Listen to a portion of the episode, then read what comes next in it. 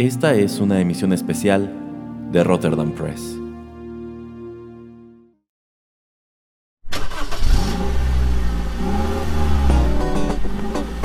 Este es un Cadillac Eldorado Biarritz 1977. En los años 70, la marca líder en el mercado de lujo, junto con Rolls-Royce y Bentley, no era Lexus, ni Mercedes-Benz, ni BMW, era Cadillac. Y este era su buque insignia, el mejor vehículo de esta marca que podías comprar hace 40 años. Con 180 caballos de fuerza, en aquel entonces este vehículo hacía girar cabezas y hoy los coleccionistas pagan hasta 250 mil dólares por él. Pero no es por este dato lujoso que elegí este vehículo en particular para el invitado de este programa, sino porque con más de 5 metros de largo, este sedán ocupa el mismo espacio que una Chevrolet Suburban 2018 y es curiosísimo que tiene más espacio en la cajuela que en el asiento trasero. ¿Quieren saber cuán grande es en realidad la cajuela de un automóvil? No midan sus centímetros cúbicos, sino cuántos cuerpos caben en ella. Los buenos chicos de Chicago sabían apreciar este trato del dorado Biarritz y por supuesto que lo preferían por encima del seguro. Así es, este coche tan bonito siempre lo he asociado con el mundo de Lampa, de modo que no pude elegir un mejor modelo para ir a tomar café con mi invitado de esta semana, el villano internacional Juanito Pereira. Justo me dirijo a su casa, así que acompáñenme que esto es Pereira sin Cars Getting Coffee.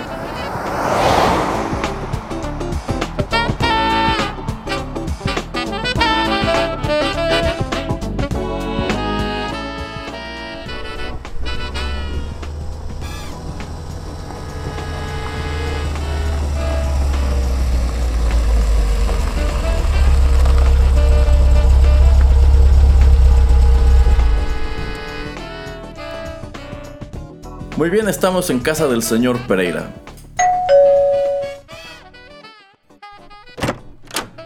Hola Erasmo, ¿qué tal? ¿Cómo estás? Señor Pereira, ¿cómo se encuentra esta mañana? Muy bien, muy bien, listo para una gran taza de café. Excelente, pues vámonos de una vez.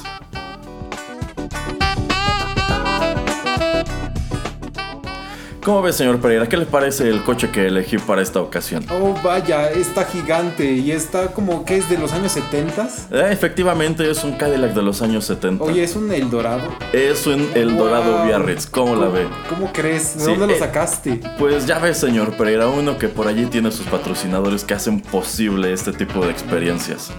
Entonces, súbase, vámonos. Y también en el camino le contaré a dónde nos dirigimos. Vamos.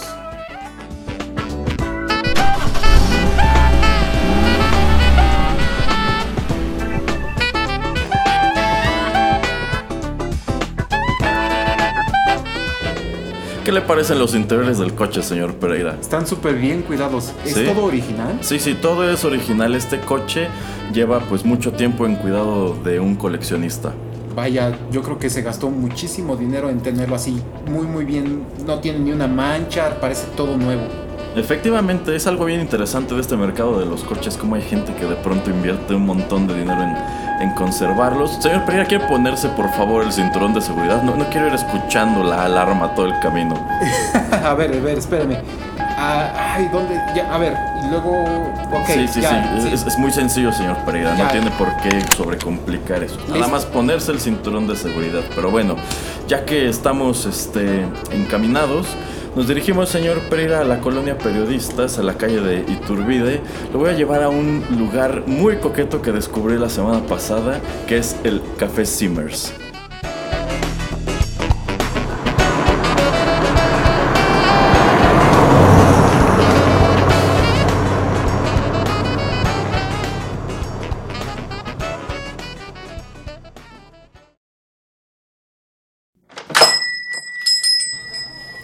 Bueno, enos aquí, en el Café Simmers, señor Pereira. ¿Cómo lo ve? Está Ah. acogedor, ¿no? Sí, oiga, eh, veo demasiadas cosas, partituras, instrumentos musicales. Qué coqueto, ¿eh? Sí, sí, sí, porque sucede, señor Pereira, que este café Simmers en realidad es un lugar temático. Este es un café que va de Hans Zimmer, el famoso compositor de música para cine. No me diga. Sí, sí, sí, entonces vamos a sentarnos y fíjese, señor Pereira, yo sé que a usted le gusta sentarse por la ventana, pero en esta ocasión nos sentaremos en aquella mesa porque hay algo muy padre que quiero enseñarle. A ver, vamos.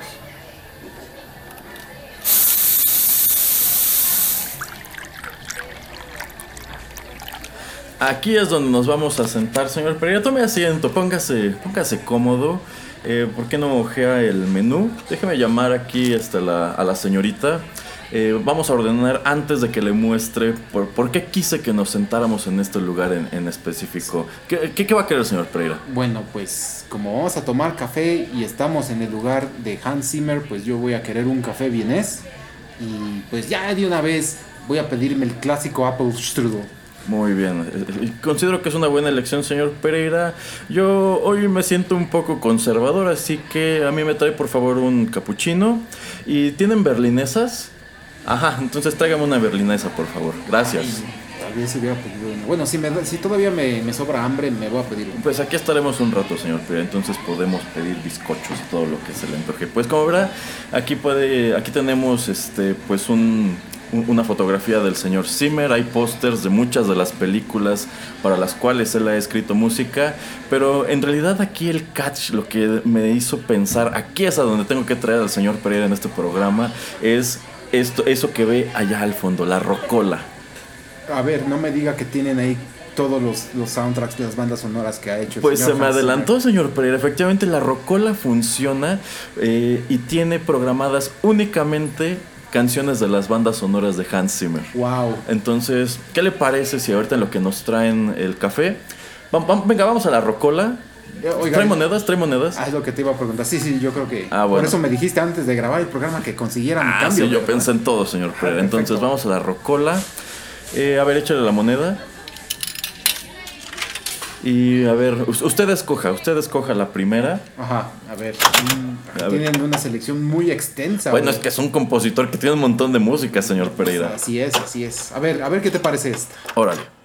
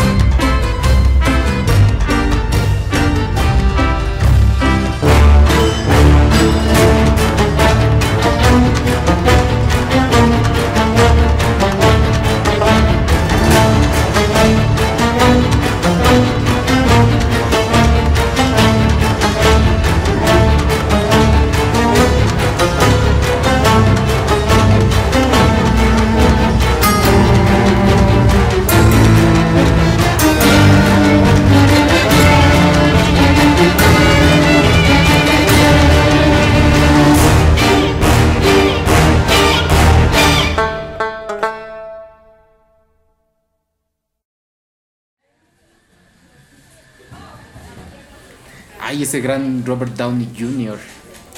Sí, la verdad, eh, yo considero que este es un crédito muy interesante en su carrera más reciente. Eh, pues sí, fíjese, señor Pereira, escogió usted un tema muy interesante que es Discombobulate, que a mí me gusta referir en español como discombobulante, que es en realidad el tema principal de Sherlock Holmes, la, la película del año 2000. 2009, 2008 me parece, dirigida por Guy Ritchie y estelarizada por Robert Downey Jr., quien, bueno, en este momento estaba en el super comeback de su carrera gracias a Iron Man. Eh, también tiene a Youth Law, Rachel McAdams, saludos Rachel, si nos estás viendo, y también Mark Strong y Kelly Riley. Una cinta que en lo, en lo personal me gustó bastante, fue una gran sorpresa eh, y que pues tiene música tan padre. Este es uno de los trabajos más destacados en la carrera de Hans Zimmer, que esta banda sonora estuvo nominada al Academy Award. Una manera muy diferente de, ver al detective pues, más famoso de la Unión Británica, de Inglaterra. Y todo lo que está sucediendo en su cabeza, la manera en que filman las escenas de pelea, me gustó mucho, como dice Erasmo. El toque de Guy Ritchie se ve bastante. Y todas las actuaciones, sí, me parece excelente, una muy buena lección que yo realicé. Efectivamente, señor Pereira. Y para mí, e, esta es una película tan buena, con elementos tan interesantes, que es una lástima que hayan echado todo por la borda en la secuela. Que, soy franco, a mí no me gustó, yo salí del cine bastante disgustado, considero que es un trabajo muy inferior, a pesar de que la misma gente está involucrada y por supuesto que repiten muchos de los temas utilizados en esta película. Eh, pero no sé, considero que tomaron muy malas decisiones en lo que a reparto respecta. A mí me desagradó sobre todo que quitaran a Rachel McAdams. Eh, no, me, no me encantó el actor que eligieron para hacer al profesor Moriarty. En realidad, este personaje que es como el archivillano de Sherlock Holmes, quien curiosamente en los libros solamente tiene una o dos apariciones, es un personaje minúsculo.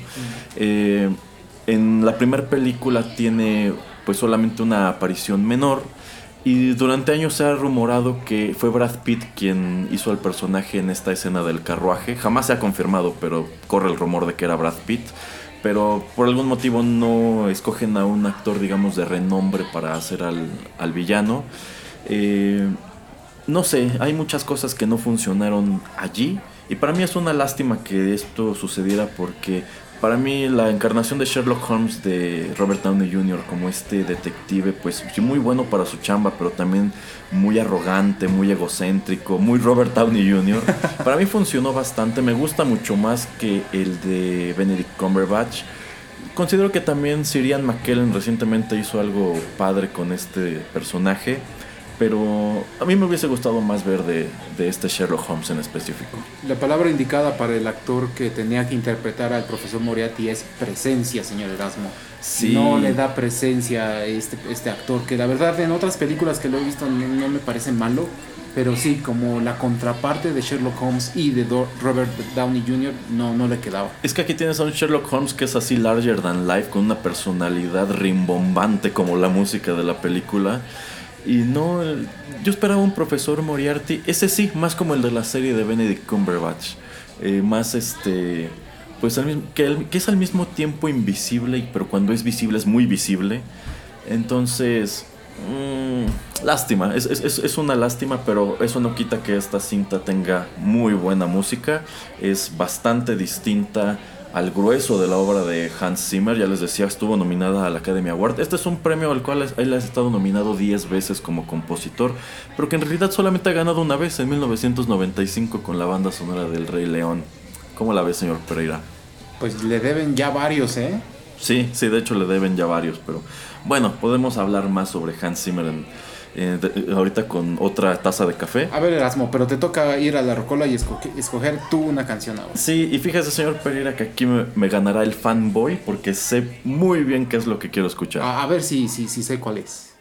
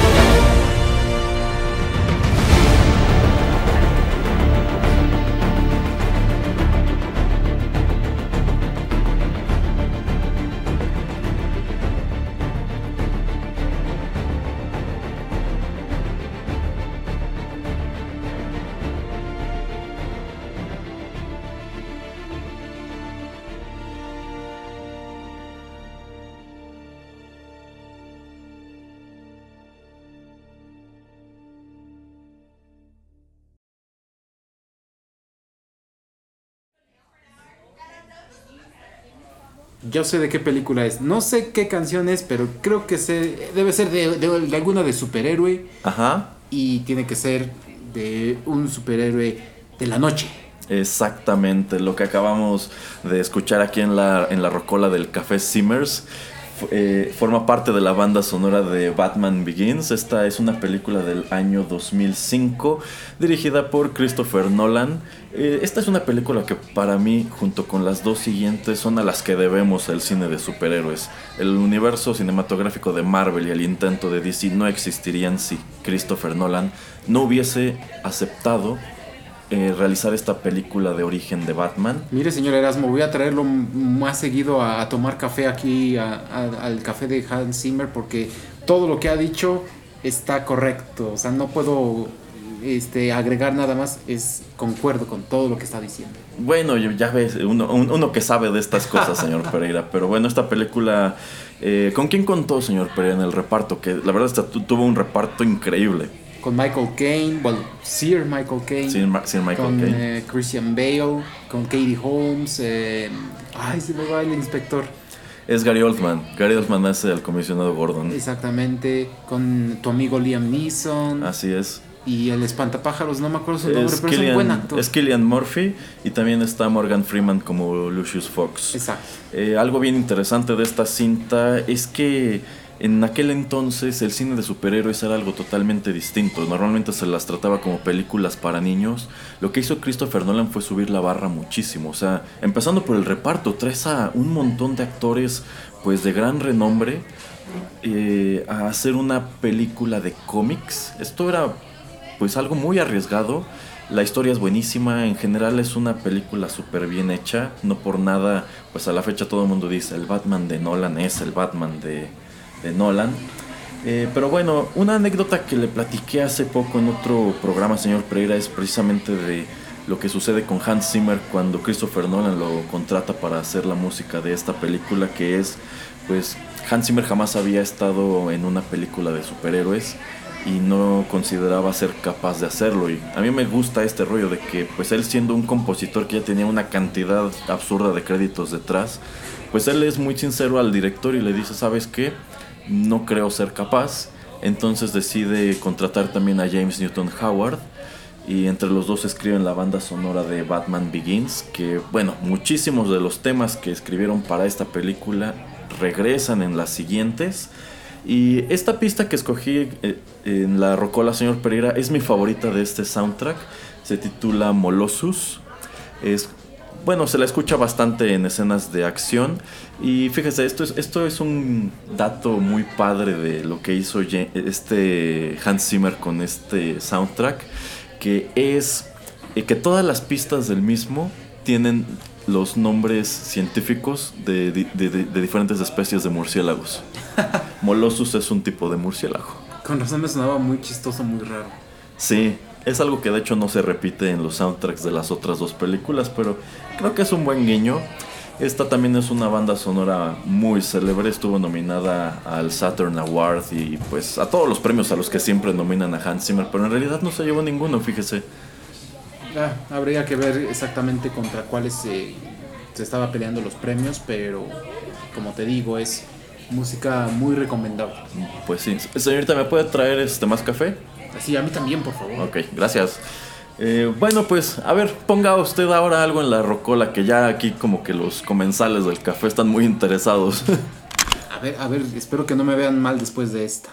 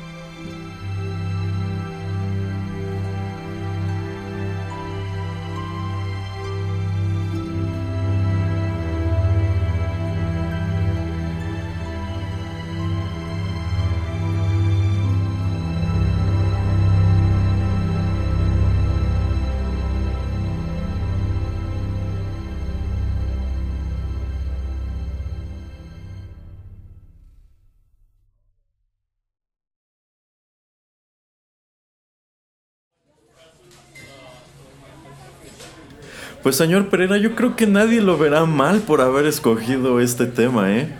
Pues mientras no piensen que yo soy como el personaje principal. Ah, usted es peor, señor Pereira. Todo el Claro mundo lo no. sabe de antemano, no. pero sí escogió una buena pista en la, en la rocola de la banda sonora de Hannibal del año 2001.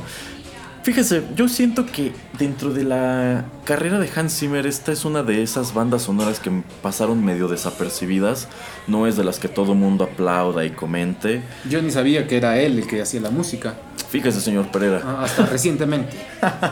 Pues sí, eh, pero sí, la verdad se voló la barda con la música de, de esta cinta que es secuela a la super célebre Silence of the Lambs.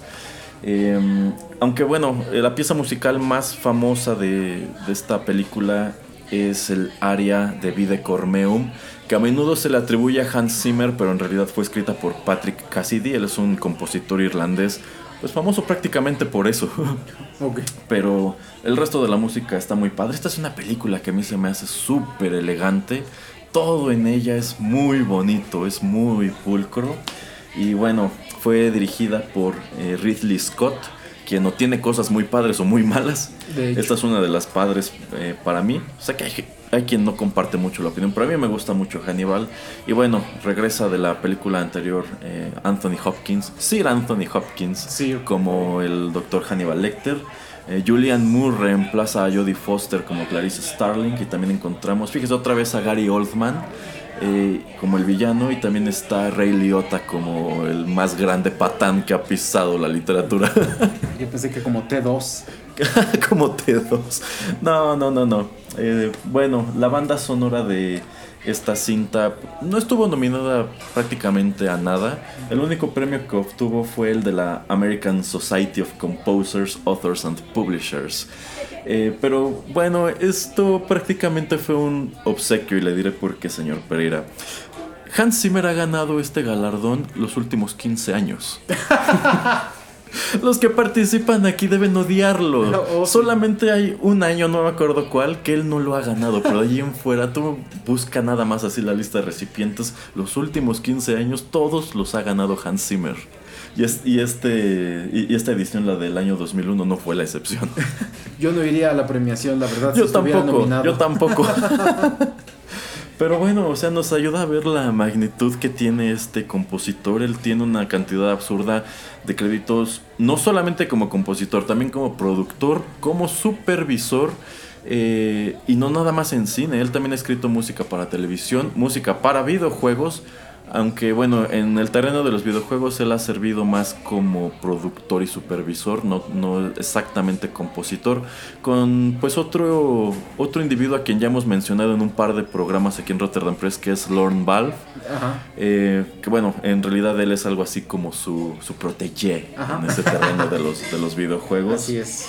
Eh, y bueno, con la carrera que él tiene, yo estoy seguro que en unos años que ya nos haga falta el señor, sin duda se elevará a una estatura increíble en el terreno de música para cine. Legendaria, yo digo. Sí, legendaria, tiene cosas muy padres. Tiene tantas que incluso no, e- e- es muy difícil saber todo lo que ha hecho. Por eso esta rocola está rechoncha.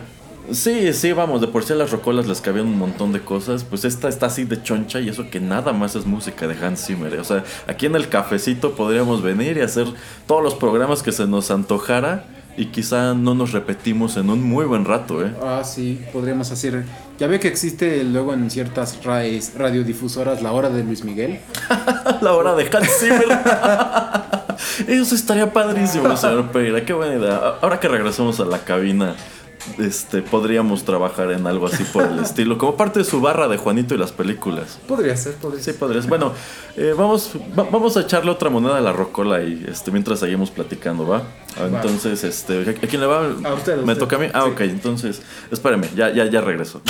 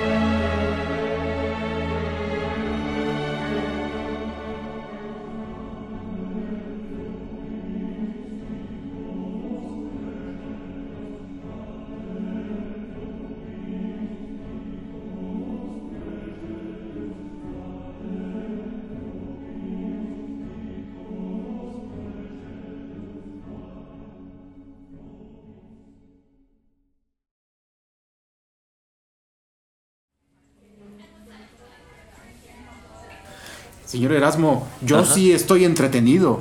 Usted sí está entretenido. Pues espero que quienes nos están aquí escuchando en el café también estén entretenidos. déjeme levantarme así con mi, con mi taza. ¿Are you not entertained? Pero bueno, a ver, señor Pereira, aquí para quienes están ya de chismosos en esta, en esta plática, sí, le estoy hablando a usted, señor, que nada más está volteé y volteé para acá. ¿De qué película es esta canción que escogí? De Gladiador, y la verdad ni me acuerdo, ¿qué sale? ¿2001? 2000, el 2000. Ah, es, del año, es del año 2000. Casi le doy. Esta película también es de Ridley Scott. Eh, algo interesante de Hans Zimmer es que él tiene un puñado de directores con quienes es frecuente. Uno de ellos es Ridley Scott, también Ron Howard y de unos años para acá Christopher Nolan. Y yo considero que esto no va a cambiar porque la dinámica que tienen para trabajar Zimmer y Nolan es, es muy padre, es muy interesante. Bueno, eh, Gladiator es del año 2000. El papel principal corre a cargo de Russell Crowe. El villano es Joaquin Phoenix. Este es el papel que pone a Joaquin Phoenix en el, en el mapa. Y bueno, también está Connie Nielsen como pues este personaje que no termina de ser interés romántico ni villano. Siempre me parece muy curioso el trato que le dan a, su personaje. Pero a mí me gustó, ¿eh? Ah, sí, sí, a mí. Porque es muy diferente. Sí, es muy diferente. O sea, es un interés romántico que no termina de serlo. Así tipo, tipo los intereses románticos de Batman es más platónico porque, bueno, de lo que va la historia es de que él solamente está tratando de vengar a la esposa y al hijo. Entonces yo creo que no iría mucho si hubiera así como una relación tan definida entre ellos. Ajá, pero te dicen que sí la hubo porque ah, ella sí tiene el interés en él. No, sí, yo sé, pero a lo que voy es como que por, por la trama y por la manera en que están llevando la película, se me hizo muy acertada la manera en que, en que te presentan a su personaje. Efectivamente. Eh, fíjese, señor Pereira, que la música de esta película no la escribió Hans Zimmer solo, eh, colaboró con una compositora llamada Lisa Gerard. Y pues el resultado está, está muy padre. La música de Gladiator es épica, como seguramente se la encargó Ridley Scott. El tema más famoso pues es este que acabo de poner en la racola, se titula The Might of Rome. Es, pues, es literalmente el tema principal. Em, y bueno, esta es una cinta, esta, fue la superproducción de su año, la superproducción del año 2000. Eh, además de poner a Joaquín Phoenix en el mapa, también pone a Russell Crowe, quien los años siguientes se dedica a ser un actor de acción a meterse en un montón de problemas también porque tiene una personalidad de los 20 mil diablos. no, como crees? y bueno, después se puso gordo y creo que sigue gordo, y, pero ahí anda haciendo películas ya más como por el terreno de la comedia, ¿no? Sí. Como esta de The Nice Guys. Ajá, ajá. Pero bueno, esta, esta banda sonora también es famosona, estuvo nominada también al Academy Award, también al BAFTA y ganó el Golden Globe. De hecho, es la única banda sonora de Hans Zimmer que ha ganado el Golden Globe. Por eso le digo que se lo deben de muchísimas, ¿eh? Pero esto estuvo súper acertado que se lo hayan dado. Así es. Bueno, eh, Gladiator también es una cinta... Eh, fue una cinta muy aplaudida en el 2000, pero que no estuvo exenta de críticas por sus imprecisiones históricas, las cuales son considerables. Digo, si no te pones tan minucioso, la película está muy padre, pero pues algunas que puedo citar quizá como dato de interés general aquí para los chismosos es que, ok, si te presentan eh, Roma, ¿no? La ciudad de Roma como en su apogeo, el, el coliseo así completo en su peruso, ¿no? Eh, pero esta película incurre en el error común del cine de presentarte que todos los edificios y las estatuas, las estatuas de los romanos eran blancos, como los puedes ver ahorita en un museo. Pero en realidad todo esto estaba pintado en su momento. Eh, era muchísimo más caro pintar los edificios entonces que hoy y era más difícil conservar el color porque los pigmentos eran naturales.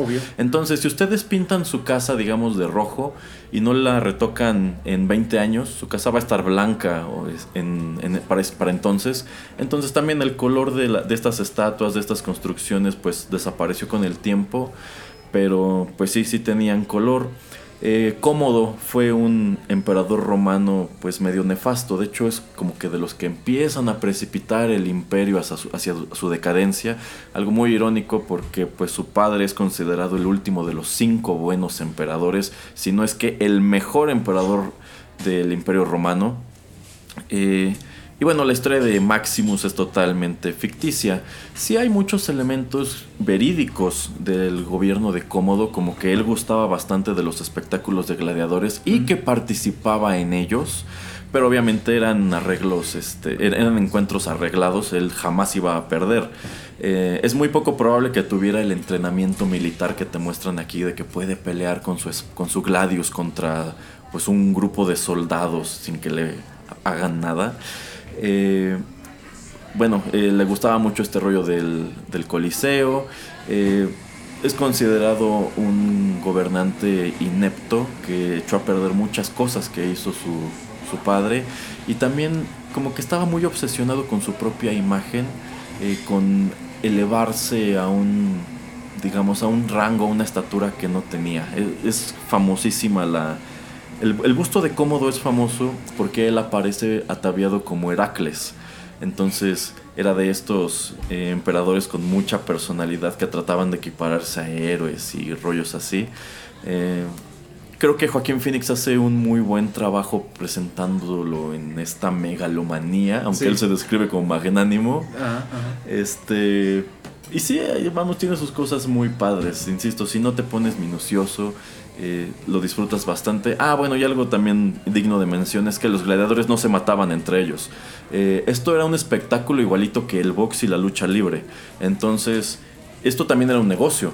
Eh, los gladiadores tenían sus dueños que pues les invertían dinero y, ellos cobraban por los espectáculos. Entonces, si tenían a un gladiador que jalaba mucha gente como Maximus en la película, un campeón, pues jamás iban a permitir que se los mataran porque era una mina de oro para él y para las arenas. Entonces, eh, así como hoy hay mucha gente que se queja de que el box y las luchas pues no son de, de veras, en aquel entonces los encuentros de gladiadores tampoco eran de, de veras, eran eso, eran espectáculos. Pues sí, porque como dices, de algún lado tiene que salir el negocio y que tener que estar buscando, no sé, cada semana nueva gente para aventar al ruedo, pues estaba canijo, ¿no? Entonces mejor tener a tu campeón y a alguno de sus minions para que calentaran al público, para que se, emocionaran y es eso, es como te cuentan, ay, es que estamos peleando, es que nuestro ejército está peleando en X o Y lugar, pero que tú puedas ver a personajes eh, en, en, una arena central también eh, el nivel de violencia que tal vez está viviendo en otro lugar algún familiar tuyo, tu esposo, hijo, tío, etcétera, pues también era una manera, no sé, como de, bueno, de entretener al pueblo, pero también de, de, mostrarle un poco el realismo, entre comillas, de lo que también sucedía afuera. Exacto. Bueno, eh, a ver, señor Pereira, viste que llega si se acaba su, su strudel, ¿va a querer algo más? ¿Va a querer pedir una berlinesa también para que le hable aquí a la chica? Híjole, es que me endulcé. Yo creo que me voy a pedirme un, pretzel por ahora. Este. Y ¿sabe qué? En, lo que la llamo, ¿por qué, ¿por qué usted no escoge otra canción? Órale, va.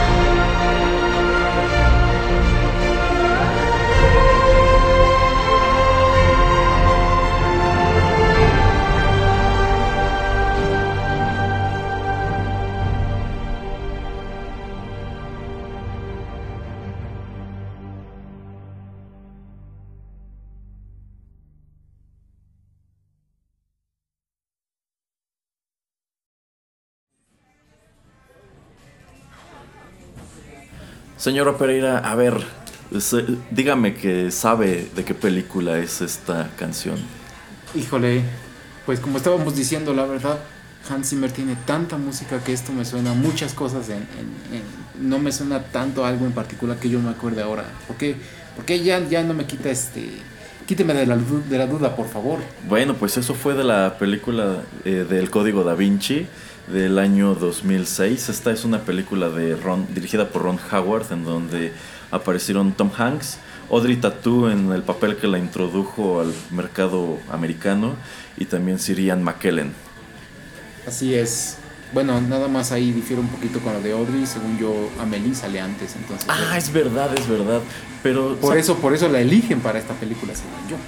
Pero tengo que hacer una confesión bien impopular en este momento, señor Pereira. A mí no me encanta Amelie. Véalo otra vez. ¿Cuándo fue la última vez que la vio? Híjole, ya tiene muchísimo tiempo. Véalo otra vez. Ok, quizá es eso. necesito verla de nuevo. O sea, no te puedo decir que te va a encantar, pero tiene lo suyo. Ah, hablando de Audrey Tattoo, ¿usted vio esta película en donde ella hace a Coco Chanel? No. No, yo tampoco. Dicen que es muy buena, pero... Y fíjese, sí se me antojaba cuando estuvo en cines, pero por algún motivo nunca pude verla. Pero ahora que la mencionamos me acordé de este, de este hecho. No, no la vi. Bueno, solamente rápido de ella hay otras dos películas, pero la mejor, la verdad lo siento, nada más me hace el título en francés, es A la folie pas de tout y es muy buena. Si la pueden encontrar, es como no, no sé ni qué significa en español, pero está muy buenísima esa película. Es una película en francés, obviamente. Sí, obviamente, pero buenísima. Pues fíjese, señor Pereira, en francés también están los títulos de este soundtrack. El tema principal se titula Chevalier de Sangreal, que son los caballeros del Santo Grial. Eh, que bueno, esta historia del Código da Vinci, súper polémica en esos años, y fue un libro muy famoso que la verdad precisamente por famoso jamás se me antojó leer en su momento. Lo leí después, yo siento que la polémica no era para tanto, pero es que toca cuestiones bastante escabrosas que tienen que ver con religión y así. Pero bueno. Pero a final de cuentas yo, así como dices, a mí se me hizo muy tonto porque pues es un, es un trabajo de ficción, ¿no? O sea, porque la gente se lo tomó a pecho? Tampoco es que estuviera destruyendo eh, la iglesia con eh, hechos y con cosas. No, es solamente una un, ahora sí que es una historia como detectivesca, es un, no sé, hasta un tipo de treasure hunt, eh, todo el libro. A mí me gustó que utilizara todo esto, de hecho es manera también de, que te adentres si no eres este católico a muchas cosas del catolicismo y no tienes por qué tomarlo, no es, no es ahora sí que no es este palabra divina. ¿no? Es solamente una historia que, se atreve a utilizar este tipo de, situaciones, este tipo de, eh, religión y, todo lo que tiene que ver con Roma, etcétera, para contar una muy buena historia. Sí, la verdad yo considero que si te escandaliza esta historia, debería escandalizarte más Evangelion, así como este niño otaku que nos está viendo por allá. Eh, precisamente por eso, porque es una obra de ficción que toma estos temas, pero pues de ninguna manera tienes por qué tomarlo como algo, como algo literal, ¿no? En realidad, Dan Brown no inventó esta teoría que sugiere eh, que en realidad el personaje, digamos, divino no era Cristo, sino María Magdalena. Esta, esto era una teoría conspiranoica de siglos, así como del siglo XVIII, XIX, que empieza a surgir en Inglaterra con pues la creencia de que había una sociedad secreta que durante siglos había preservado como ese gran secreto que eran los verdaderos caballeros del Santo Grial o de la sangre real. Eh, entonces Dan Brown lo que hace es presentarte esta historia de detectivesca utilizando dicha, dicha teoría. Recuerdo que en este año se pone muy de moda este rollo de buscar este tipo de material, este tipo de teorías de la conspiración y hacer libros o películas o series de televisión. Por allí hubo un libro que era prácticamente lo mismo pero con Dante Alighieri, otro que era también lo mismo pero con Antonio Vivaldi. Por algún motivo les encantó hacerlo con los italianos. Pues es que ya ves que surgen tendencias, ¿no? Es como ya después que eh, surge Twilight y entonces ya todo tiene que ser vampiros. o monstruos o chicas que se enamoran de monstruos y cosas sobrenaturales. Exacto, exacto. Eh, Ah, fíjese, señor Pereira, que a mí, sí me gustó el Código da Vinci. Considero que es una película bien hecha. Eh, creo que el mercado reaccionó con más escándalo del que ameritaba. Yo no considero que pues sea así como que, uy, ultra que muestre algo que destruirá a la iglesia o al Opus Dei, bla, bla, bla. A fin de cuentas, siento que la película en realidad es mucho más, mm, ¿cómo decirlo? Es mucho menos agresiva en ese aspecto que el libro, pero pues ninguno de los dos puede tomarse como, como hecho. Es, ficción solamente y ya, hasta allí. Sí, como ha sido toda nuestra conversación aquí en, en este gran café concuerdo con usted, no, no entiendo por qué tiene que haber algún tipo de polémica con la película, con el libro. Yo difiero, no me encantó la película, no me gustó, a mí me parece, ah, está bien, pero pues yo puedo vivir sin ella, no, no creo que sea un gran misterio, no me gusta mucho pues todo el desenlace la verdad, por eso yo nunca he comprendido tanto porque se hizo tanto ruido con, con, la historia, ¿no? Exacto. Pero pues bueno, es ahora sí que se hizo, ¿por qué? Porque el libro fue famoso, porque la polémica lo hizo famoso, entonces hay que tratar de sacarle dinero, pues a final de cuentas todo es negocio, eh, pero lo rescatable, lo más rescatable, la música. Sí, sí, la verdad está muy padre, esta banda sonora estuvo nominada al Golden Globe en lo que respecta al ámbito literario, El Código da Vinci es el segundo libro de las aventuras de Robert Langdon, que es el protagonista de estas novelas de Dan Brown. Eh, sin embargo, en el cine funcionó al revés. En el cine presentan como historia de origen, digamos, el Código da Vinci y la secuela es Ángeles y Demonios, cuando en los libros es lo contrario. Y de hecho, en, en las películas, Ángeles y Demonios sí es así, literal, secuela, secuela del Código da Vinci. Ah, mencionan cosas que te hacen entender que es así. Fíjese que a mí tampoco me desagradó del todo eh, Ángeles y Demonios, pero en realidad ahí es en donde yo le perdí la pista a esta serie que más allá no me pudo atrapar, ya no, ya no vi Inferno. ¿Usted vio Inferno? ¿Hay película? Sí, ¿no? Sí hay una tercera película de esta serie que yo sepa. Ok, creo que sí. Creo que sí. no me acuerdo, creo que... Pero ya no llegué hasta eso. Y creo que sí, creo que no le fue bien. Y creo que es también con Tom Hanks. Sí, también es con Tom Hanks. Que Fíjese, este, yo considero que Tom Hanks hace un muy buen papel aquí. Lo único que les falló así garrafalmente fue su corte de cabello. Por algún motivo se ve horrible. Lo tiene más, más largo de lo, de lo común. Es más, creo que el corte de cabello de Tom Hanks estuvo nominado en 2006 a un Golden, a un Golden Raspberry, fíjese. No, no estoy totalmente seguro, no me creo, pero si no fue el Golden Raspberry, por allí hubo algo que hizo mención del corte de cabello de Tom Hanks. Qué chistes. Pues sí, pero eh, parte de, de, la obra de Hans Zimmer, ¿no? De las cosas que uno puede charlar a propósito de estos temas musicales aquí en el Café Zimmer. Que ya esto se convirtió prácticamente en una sesión de Juanito y las películas. ¿Qué, ¿Qué se siente, señor Pereira, tener su propio espacio dedicado al cine? Pues yo veo que usted está muy celoso acerca de eso, de que la gente le encanta escuchar este tipo de emisiones. Qué bueno que nos trajimos la grabadora para que pues todos puedan este aprender un poco acerca de tan gran personaje como el como mi gran amigo Hans Zimmer. Ah, su gran amigo. Oh, sí, sí, sí, sí. Voy a mandarle aquí una foto de que con, la, con la chamarra con la que escribió Interstellar. la que mire dice NASA y todo. Órale, órale. Ándele. Pues este, a ver, tip para aquí quienes están en la, en la charla. A ver, alza la mano quien ya vio el concierto de Hans Zimmer en Netflix.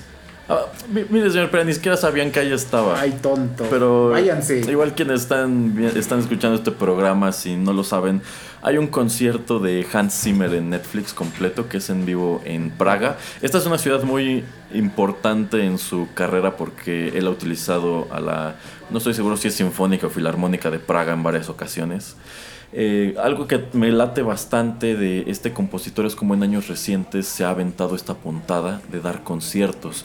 Y pues no son estos conciertos de música de cine en donde el compositor no está. Aquí está él y no en el público, está en el escenario tocando los teclados y también la guitarra que no sabía que Hans Zimmer pudiera tocar la guitarra.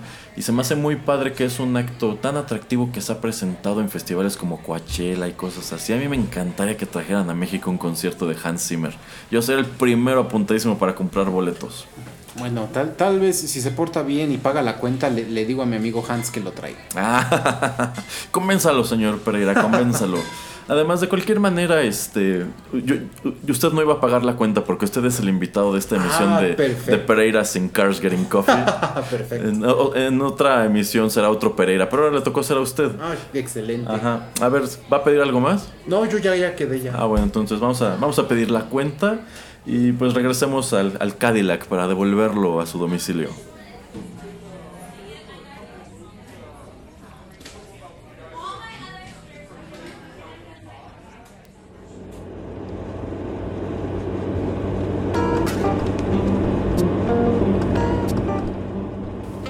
Bien, señor Pereira, ¿qué, qué le pareció el lugar? ¿Le gustó? Sí, como te estaba diciendo, muy muy coqueto y qué bueno que, que existe. Voy a, yo creo que lo voy a frecuentar por lo menos una vez por semana, ¿eh?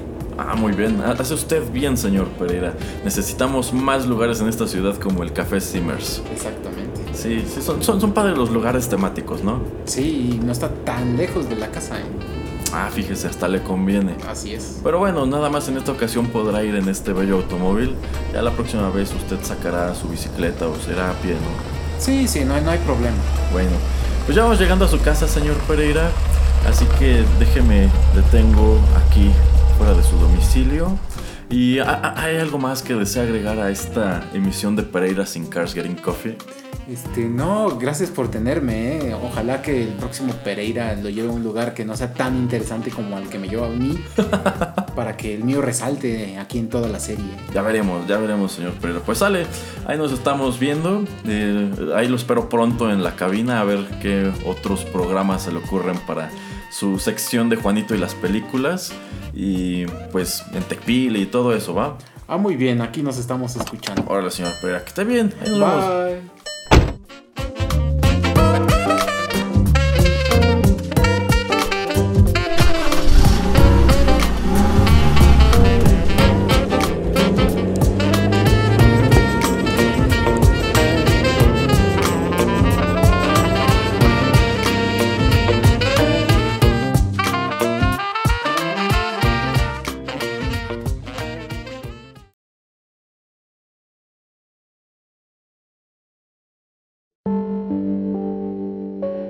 Estás escuchando Rotterdam Press. Radio como hecha en casa.